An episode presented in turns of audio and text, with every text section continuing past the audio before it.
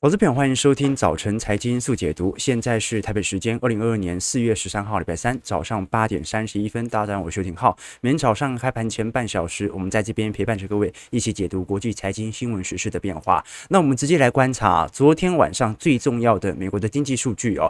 美国三月份的消费者物价指数 CPI 哦，再度创了四十年以来的高点哦。不过啊，我们虽然看到总 CPI 是八点五四个 percent 历史新高，但是如果以核心 CPI 的升幅来看的话，其实比当时的预期还要来得低一点点的哦。所以是不是代表着通膨的浪潮即将出现见底的迹象呢？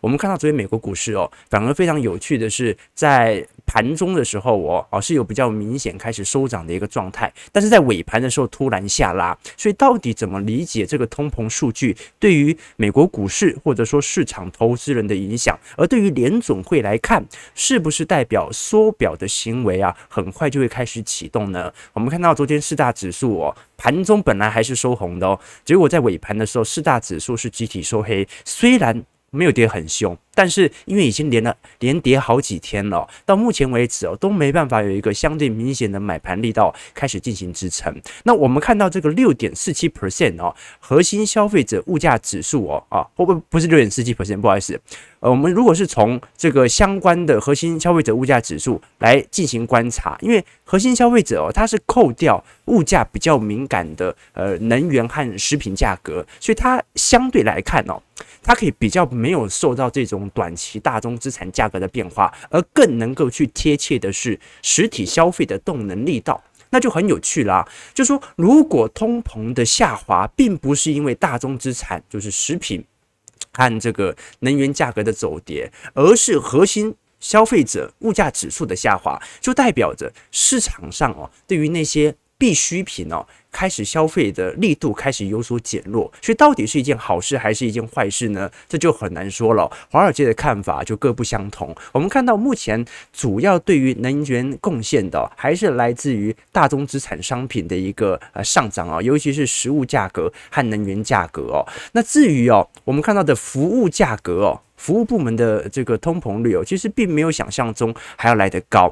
那很有趣的一个对照，就是因为昨天哦，这个包括美国的农业委员会哦，才正式发布这一次。美国正在面临啊，二零一五年以来最严重的禽流感，而这一次的禽流感呢、已经让鸡蛋价格相对于今年年初的时候上涨超过一百个 percent。那现在因为禽流感的原因主要来自于野生的鸟类的传播啦，所以目前的传播仍然在持续当中。那现在哦哦，这个禽流感 H 五 N 1哦，主要集中在像是伊利诺伊州哦、印第安纳州、Kansas，然后肯塔基州哦、缅因州哦，主要是在美国的中部以及东部哦。那现在由于啊整个禽流感呐的爆发啊，美方已经开始产生大量的扑杀行为，所以很有趣哦。我们刚才才看到说，通膨有一点见顶的迹象。啊啊！食物价格、食品价格虽然在涨高，但是也有一点趋缓的一个现象在。但是我们看到这张图表哦，是每打鸡蛋的平均价格哦。一月初哦，我们看到红色线在二零二二年呢是一点二美元哦。那到这个一月底的时候到二点六美元哦。现在一打鸡蛋哦哦，已经来到哦接近二点六美元了哦。所以我们可以看到一个非常明显的迹象哦，对照二一年和过去三年的平均值哦。这一次在三月份到四月份的涨幅啊，好，对于蛋农的一个产生的影响力度是很大的。因为我们以前跟投资朋友讲过哦，这种食品类别的产品哦，在美国它现在受到政府的监管，所以它无法立即的转嫁，成本大幅度的上扬。我们如果以长年期的蛋价来进行观察，会发现啊，上一次蛋价大幅度的上涨也是禽流感，就是在一五年的时候哦。那这一次如果按照上一次禽流感的趋势来看的话，有没有可能一路啊涨到三美元每打呢？啊，这就值得大家来多做一些关注了。所以现在美国的市场哦，到底是因为消费动能的疲惫而让通膨走跌，还是本身的大宗资产价格已经见顶开始走跌呢？这就不一定，很难说了。因为三月份大宗资产价格是明显的上涨趋势，一直到四月份才开始有所回落。所以就算因为大宗资产价格回落而导致通膨减弱，那也得等到四月份嘛，加上去年基期来得比较高哦。但不管如何，好，通膨的效果已经大幅度的影响到美国目前的民生部门了。那我们再拉回来看一下，对于整个市场当中哦，最为关注通膨上升的，其实就是华尔街，因为它会影响到未来联总会的缩表以及升息行为哦。我们看到，其实联总会这一次的。释放的鹰派的谈话，因为比市场想象中的还要来得猛烈哦。而我们看到哦，这个长期的十年期美债殖利率啊，因为中长期利率是越来越低嘛，所以它一直达到一个下降水平线。但目前来看，已经完全突破了这一次的下降水平。那在这种情况底下，就值得大家多做一些关注了。因为随着利率水平的上升哦，我们看到美国。抵押贷款的利率啊，哦，在过去几个季度啊，啊，不能讲几个季度了哈，应该就一个月而已啊，一个月的时间而已啊，正在大幅度的上升，这也导致了全球啊愿意去进行借贷以及啊这个制造业的一个扩张啊，开始进入一个高幅度的收缩格局当中。好，所以现在随着利率水平的上升哦，全球啊这个至少从经济层面来看，都有一点紧绷的现象。那这一波紧绷到底有没有办法让经济软着陆呢？我们到时候啊，还要从呃联总会在五月份所释出的谈话来做决议哦。因为市场现在呃五月升息两码已经是一个既定的共识，它已经反映完了。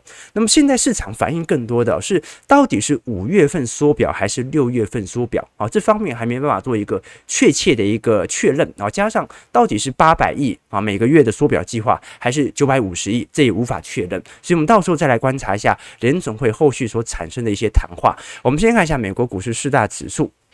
在昨天晚上的表现啊，道琼下跌八十七点零点二六 percent，收在三万四千二百二十点，一样收在所有均线之下啊。那一样作为一个适度的盘整，标普 I 指数下跌十五点零点三十 percent，收在四千三百九十七点，啊，跟道琼差不多。再看一下纳指哦，呃，纳指昨天虽然下跌四十点零点三 percent，一万三千三百七十一点呢，但跟呃昨天的点位、呃前天的点位其实差不多。那么纳指距离前波的低点啊。其实还算是有一段距离哦，就算要跌到前波低点，大概也要花大概在四到五个交易日才跌得到，所以值得大家来多做一些观察了哦。就是说，现在美国股市啊，陆续已经失去了中长期均线的一个支撑，那我们就看一下整个市场啊最大的影响因子啊，就联准会在。因为现在离五月份的这个这个利率决策会议也没剩下几天了嘛，好，所以有没有可能呐、啊，开始有一点利空进出的状况，在后续值得大家来多做一些留意啊、哦。因为通常啊，时间线越近啊，反而是一种利多。为什么？因为通常联总会在利率决策会议召开之前呐、啊，甚至一个月前，他就已经开始陆续释放相关的谈话了。那通常在这个利率决策的当天呐、啊，这个就不会有太大的改变，甚至有可能试出相对比较和缓的谈话。好，那我们看到哦，已经跌到前坡低点的，就是费城半导体指数下跌七点六点，零点二五 percent 呢，收在三千零四十七点哦。这个费半本坡的下杀力度是最为明显的哦。那我们也可以看到哦，虽然哦，在本周就是财报季。啊，财财报周即将要开跑，但是哦，市场上其实对于本周释放的讯息啊。从历史推论来看，没有这么的悲观。什么意思呢？我们从几张图表来跟各位简介一下哦。根据彭博社的报告哦，我们看到，其实在过去二十年当中哦，我们讲的业绩披露期啊，就是财报季啊，像本周它包括许多的金融股，包括苹果后续的财报都会开始出炉哦。那这里哦，我们看到的是标普五百指数超过五十家成分股密集公布业绩的那几周，我们看到哦，其实每周的回报率哦，都比标普五百指数的平均。水平还要来得高，不管是从两千年的呃网络泡沫以来做回撤，还是两千年啊之后经历衰退周期，比如说零八年，比如说二零二零年，或者说从二零零三年呐、当联总会啊停止开始扩表之后哦，我们都看到一个非常明显的迹象，不管是升息与否，不管是衰退与否，不管是正常的区间与否啊，正常在财报季啊。美国股市标普五百指数的涨势容易相对有比较亮丽的表现。那为什么标普五百指数在财报季相对会有比较亮丽的表现呢？因为因为哦，根据美国股市啊过去财报季的历史回推，通常。财报季在发生之前呢、市场啊会针对财报季所释出的财报开始进行预估嘛。那由于在这个衰退周期以及在升息周期哦，市场普遍抱持着比较悲观的情绪。那也正因为这样子，提前所给予的财测的预估值会来的比较低，而财报季公布之后，反而。表现的相对来的不错哦，所以哦，呃，反倒大家不用过度的担忧说短期的股市啊啊，因为财报季的问题可能会持续的下探，至少这个因子不用当成太大的一个意外哦。反倒我们可以做观察的，因为美国股市啊也越来越有这种筹码面的影响了。我们看到花旗哦，在昨天所公布的报告当中哦，预估苹果在今年有可能会宣布九百亿美元的库藏股的回购计划哦。好，这一次哦。这个花旗的报告是特别提到啊，在四月二十八号所公布的财报当中哦，苹果很快就会宣布了。那至于他怎么知道的，他没有说。但是苹果在这之前，他所回购的总额已经来到两千七百四十五亿美元了，其中在去年十二月哦。好，光是去年十二月，美国股市也没跌多少哦，它就已经有两百零四亿美元的回购。哦，所以现在呃，苹果的这个回购金额，仍然是在标普五百指数当中哦，回购金额最大的。接下来分别就是 Google 的 Alphabet，还有这个 Microsoft、Amazon，然后接下来就是 Meta。好，所以我们看到，其实美国股市。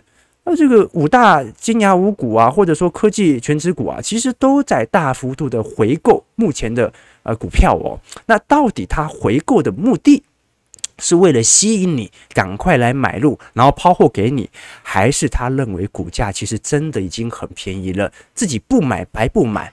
或者有另外一种解释，那就是这些大型的科技全值股啊，它的成长动能已经到了极致。成长动能到了极致，它的资本支出啊必定会有所下滑。这个时候，它多出来的现金，哎，不知道干嘛，就买回自家的股票，把自己的股票再推高吧。这也是一种说法。但是不管如何，这个大股东在做的事情，它是在进行啊科技股买盘的支撑，这值得大家来多做一些留意哦。如果他真的啊已经完全的呃看空的话啊，或者说大股东其实自己都知道景气的高峰已经非常明显的话，那照理来讲哦。至少回购金额不会创历史新高吧？啊，你就稍微回购骗一下散户就好了嘛。啊，所以我们就讲一下啊，这个昨天我曾经在这个我们的脸书上哦，来跟各位分享的哦，这一次哦，波克夏海瑟威的副董事长啊查理孟格哦，啊，他底下的这个 Daily General 决定要把阿里巴巴集团的持股给砍半。好，这各位还记得，我们从去年大概第三季左右啊，就跟各位不断的追踪哦。因为这个查理孟格，他算是价值型投资者的代表。那在去年第三季的时候，阿里巴巴跌幅已经超过五成的时候，他就决定要开始介入。啊，进行资产的购买哦。那现在我们根据十三 F 最新的报告啊，哦，因为美国每一季度都要根据上一季度的持股来进行啊监管啊金融监管会的提报哦。我们看到阿里巴巴的 ADR 持股哦，在 Daily General 的这个持股底下，几乎砍了啊这个三十万股啊啊持股相对于二零二一年的六十万股啊，基本上已经砍了一半。好，所以我们看到哦，现在查理孟格啊，作为一个价值型投资者，他持有阿里巴巴的时间还不到一年哦，投资朋友还不到一年哦，所以我们之前还跟各位开玩笑嘛，说如果你在上一季买阿里巴巴，哇，那你买的这个这个价格哦，是查理孟格的成本价的一半，对不对？你抄底比他成本价便宜一半哦，结果原来上一季就是 Dairy General 本身就在进行持股的售出。那当然了，因为查理孟格在今年年初的时候哦，卸下这个董事长的一个职务啦，啊，所以就代表着，呃，其实很有可能啦，啊，虽然这个时间线可能不一定抓得准了，很有可能是。当他要卸下的时候，他的副手接任的时候，就决定要把阿里巴巴全部给售出。好，所以哦，到底什么样算是一个价值型投资者？我常常跟投资朋友思考这个问题哦。啊，这个大家有兴趣可以到我们的这个会员这个网站当中哦。我曾经有出过一个影片，叫做“为什么我不是价值投资者？”因为价值投资何以判断啊？这个中国基期最低的股票。而且是最具有前瞻力的股票，阿里巴巴或者腾讯，它算不算价值股？跌到这种价位，肯定是便宜啊，肯定有价值投资点浮现。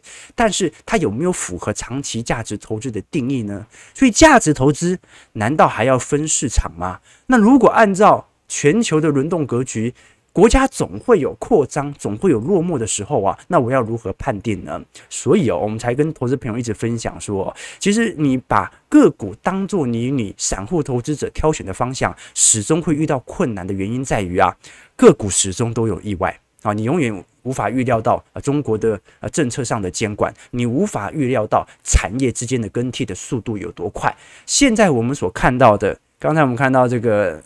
五前五大科技股嘛，苹果、呃，Google、Microsoft、Amazon，还有 Facebook 哈，十年前只有微软在前五名的名单当中，好，所以各位可以理解到哦，我们现在所面临的社会啊，产业的轮替周期是非常之明显、非常快速的。这个时候，针对个股进行价值投资，它不一定会有一个好的结果。为什么？因为速度太快了，而你唯一能够克服这种速度变革的方式。其实购买 ETF 才是散户投资者在资金量不大的情况底下应该做的选择。就算你资金量大，你能够像查理孟格这样子说砍就砍吗？啊，所以值得大家来多多一些留意和关注啊。好，那我们马上来看一下台股的一个变化。我们看到，其实整个呃台北股市哦来做观察的话，因为包括纳指和费半哦这个。礼拜一、礼拜二，其实这个跌幅都算是蛮重的哦。呃，嗯，纳指呃，这个费半昨天跌幅相相对不重，但是礼拜一费半跌得很重，纳指也跌得很重，所以台股很明显受到承压。但我们也看到啊，昨天是留了一根十字线。就代表着底下也有明显的买盘，虽然成交量能不是特别大，最终只下跌五十七点，但外资哦仍然是站在卖超啊，外资已经连续六天进行卖超，昨天卖的没有那么多，昨天卖了一百亿而已哦，投信也反而小卖了零点五四亿。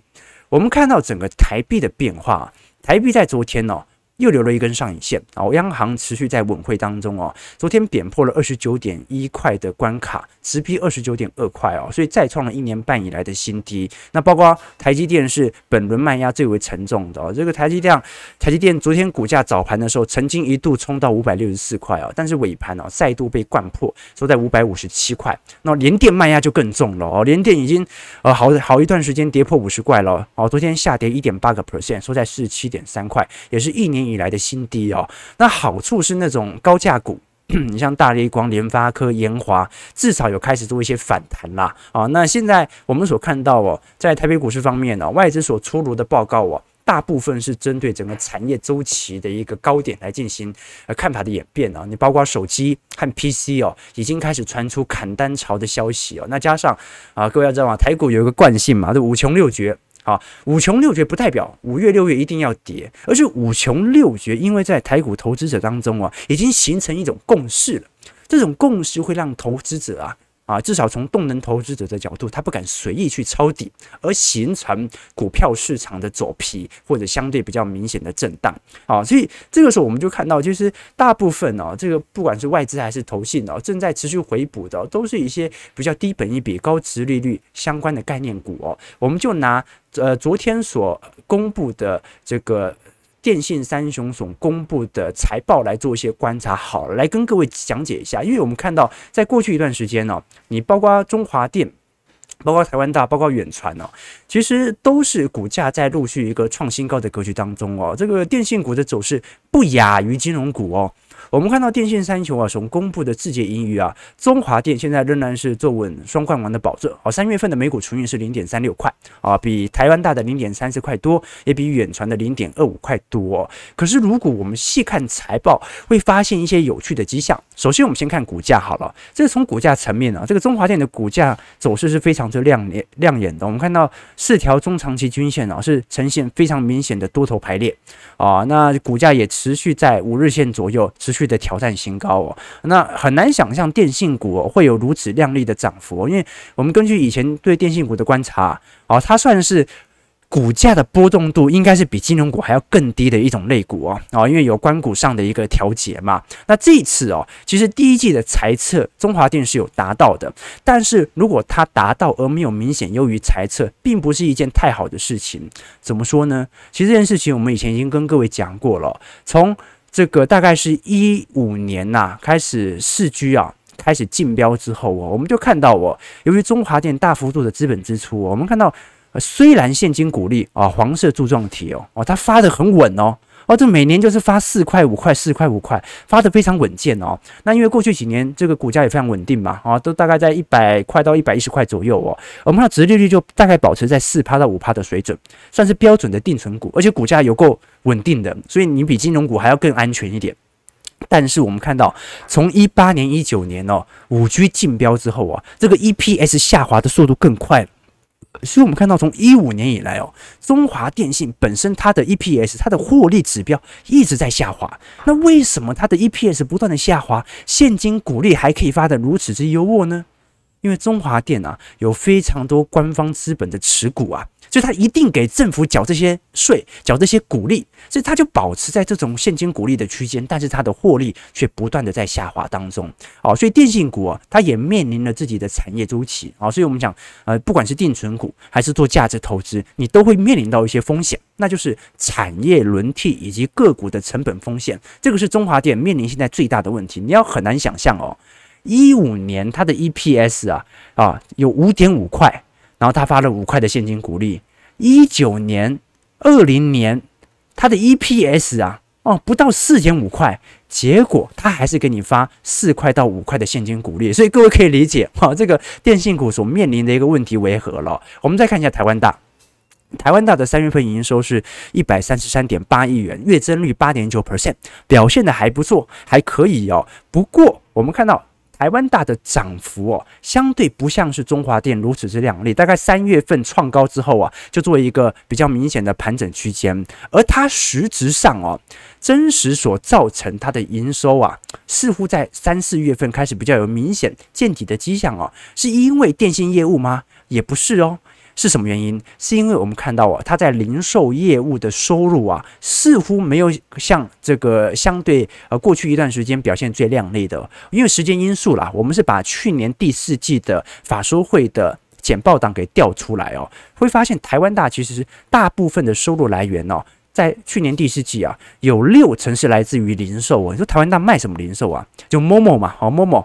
富邦媒啊旗下的购物网哦，电信业哦，其实仅仅占了它本身收入的四成而已哦，啊，所以各位可以理解哦，这台湾大不是一个电信股啊，台湾大是电商股哦，各位懂我意思吗？哦，所以我们看到哦，就算它在过去几年呐，相对 EPS 也有所走缓，但是它走缓的力度啊，至少不像中华电如此之剧烈。那它为什么走缓力度没有如此之剧烈呢？哦，因为它有非常多的营收来源来自于旗下的电商领域啊，所以这个至少从呃营收层面来看，它至少是比中华电在获利上更加稳健一点点。那你可能从现金股利你根本找不出区别，但是如果你从 EPS，你就可以看到一个相对比较明显的迹象了。那我们再来看一下最后一支远传的一个部分，远传三月份的营收是七十一亿元哦，它的规模不如中华电来的大。而且它又是纯做电信，也没有做太多的转型。我们来看一下这种啊比较私人部门的电信股哦，它所呈现的一个冲击为何？我们看远传一样哦，股价一样是大幅度的喷出。那各位要知道啊，股价上涨力度越猛，就代表着殖利率应该要越低嘛，因为现金股利已经确定好了嘛。啊，你现在股价一直涨，那现金殖利率、现金股利殖利率只能越来越低啊。我们看一下过去历年的 EPS 变化。几乎跟中华电差不多哦，也是一五年、一六年呢，四 G 竞标之后啊，大幅度的资本支出，我们就看到，其实现金股利哦，虽然持续保持在三块到四块的区间，但是它的获利层面衰退幅度比想象中还要来得大很多哦。啊，所以我们其实今天呢，是稍微从电信股的角角度哦，加上跟查理孟格啊进行这个阿里巴巴。ADR 相关持股的出清哦，来跟各位分享啊，我们想象中那些看起来最靓丽啊，跑在最前面呐，或者看起来好像是最稳定的股票，我们必须从财报面的角度来理解它本身面临周期的变化。那我们当然不是说看好或看坏，你当然可以选择它现在看起来获利最为疲惫的时候做买入，或者获利疲惫影响到股价下滑的时候再来进行买入，这都 OK。但是我们要感阐述的一件事情呢，是个股的猜测啊，以及价值股的猜测、成长股的猜测，其实是非常之难的。你真正能够保持一个非常稳定的投资，那是一个具有宏观总经的思维来看待这个市场，股价或者说个股的变动、产业的变动，你可能无法抓到周期，但是总体经济一定有它的周期变动。为什么？因为总体经济的本质就是它一定会有波动起伏，但是个股。它可能波动一上去就永远上去，或者一下来就永远下来了。其实这就是我们持续来跟各位学习总体经济的主要原因。那包括啦，呃，这个投资朋友在这个我们的这个聊天室有提到说，定存股长期钝化的问题。没错，没错，以前我们跟各位讲过嘛。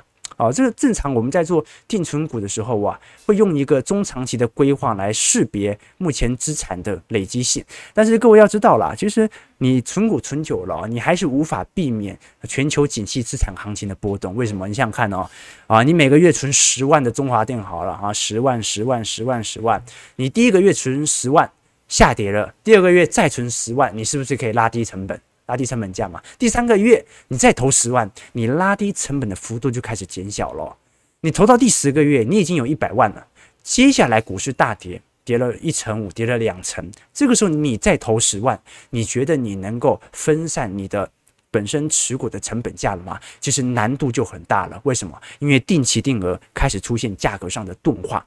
好，所以最终我们还是要看整个景景气面的原因在于什么？你要多买一点的是。多买一点的时候，你就最好在那个景气明显下滑区间的时候再进行投入嘛。啊，到时候哦，啊，不管好股票坏股票啊，通常都得跌。而景气好的时候啊，可能坏股票它也得涨。好，所以以景气都作为第一判断的标准，再以个股本身的财务稳健度作为判断的标准，这是最好的一个方式。好，我们看一下投资朋友的几个提问，来跟各位做一些交流哦。来做一些观察，这个发不动说美股 ETF 很多不配息的，这倒是真的啦。所以有时候我会建议投资朋友哦，如果你是真的要针对现金流或者以领息作为主要的方向的话，其实针对台北股市啊，你相关比较高股息的 ETF 啊，你可以拿到不错的配息报酬，或者以金融股来看的话，相对来看也是蛮稳定的啦啊，或者。你就算买全职型 ETF，你以后要领股息，因为它的资本利得的报酬也是非常亮丽嘛。如果你是短期内没有需要领股息，后续需要领的话，到时候再来变卖几张，每年卖个一两张嘛，这样子你拿到的股息也很多，对吧？OK，这个。庄董说：“外资企图让散户停损出场，真是用心良苦。我跟你讲，真的不会出场啊！好像内资买盘力度太猛烈了。你包括寿险资金哦，哦，你包括这个关股资金哦，现在所有人的成本价大概都在万六、万七、万八啊。这个你想想看啊，万三、万四、万五那一段飙涨的速度太快了，根本就没有人多少在买哦，所以你就可以把去年台积电的。”呃，盘整区间呢，就视为啊，现在所有国人的大概成本价的位阶啊，大概就台积电六百块左右啊，大概就是国人的成本价，跌破了，那就是一个中长期的卖压了。但是有那么好跌破吗？啊，今年十一月啊，台湾也要选举了嘛，对不对哈？提供观众朋友做一些参考了。OK，这个。张总说啊，美股最大的利空，美国 CPI 不过是八点五，代表反弹在即。希望今天台股外资继续用台积电压盘，这样其他的股票才有便宜可以捡。哎，没错，哎，没错，啊，但我会觉得哦，你说台积电或者说整个台北股市哦，未来一段时间做盘整哦，那就是全指股盘而已。但中小型股通常这个时候会比较活泼一点点啊，所以不动能投资者不是没有股票可以玩。过去一整年台积电也盘了一整年，但是各类型的股票的轮动周期速度也很快，对吧？OK，好，这个 OK。中华电变标股，不知道该不该卖？当然不卖嘛，当然不卖嘛，标那么多，干嘛卖啊？这个反正中华电这官方持股这么多，呃，我看他也应该今年配息一样配很多吧？好像 EPS 搞不好衰退，哎，衰退不能配啊，衰退不能配。你只要它还没衰退，它就都配给你。然后这个是我看到的策略啊。好，我们看到呃，现在台北股市啊刚开盘啊，台指其实上涨接近一百点左右啦。我们看到其实整个台股成交量呢。能哦，到目前为止整体的买盘力度仍然不是很大啊，所以台北股市有非常明显量缩的形态啦。我们再观察一下，投资朋友在后续呃根据，因为这两天其实有很多投资朋友啊，针对美国股市的总经消息面哦，来跟我做一些询问，尤其希望我多聊一些财报。面上的一个变化，那随着美股的财报之后开跑哦，我们也来跟各位分析一下美国股市这几大科技权值股哦，它到底是什么原因实施库藏股？它的财报面的变化是不是有非常明显见底的迹象？它还会做资本投入吗？如果不做，是不是它代表着其实整个科技股的大牛市？已经来到一个陌生蛋的水位呢。我们看加权指数上涨一百五十四点，预估量能两千五百亿，收在一七一四七啊。今天又再度站回一万七千点的关卡了。那我们就后续来跟各位持续来做追踪了。感谢各位今天参与。如果你喜欢我们节目，记得帮我们订阅、按赞、加分享。我们就明天早上八点半早晨财经速解读再相见。祝各位投资朋友看盘顺利，操盘愉快。